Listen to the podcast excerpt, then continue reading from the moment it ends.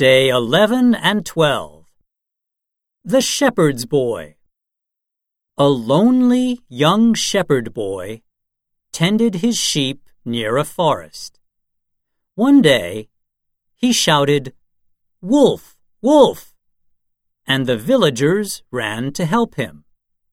There was no wolf, but he enjoyed their company.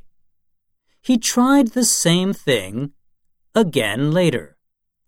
Once again, the villagers came to help, but in vain.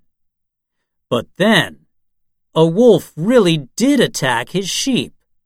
He cried, Wolf, wolf! But no one came to help. The villagers thought they were being fooled again. The wolf made a good meal of the flock.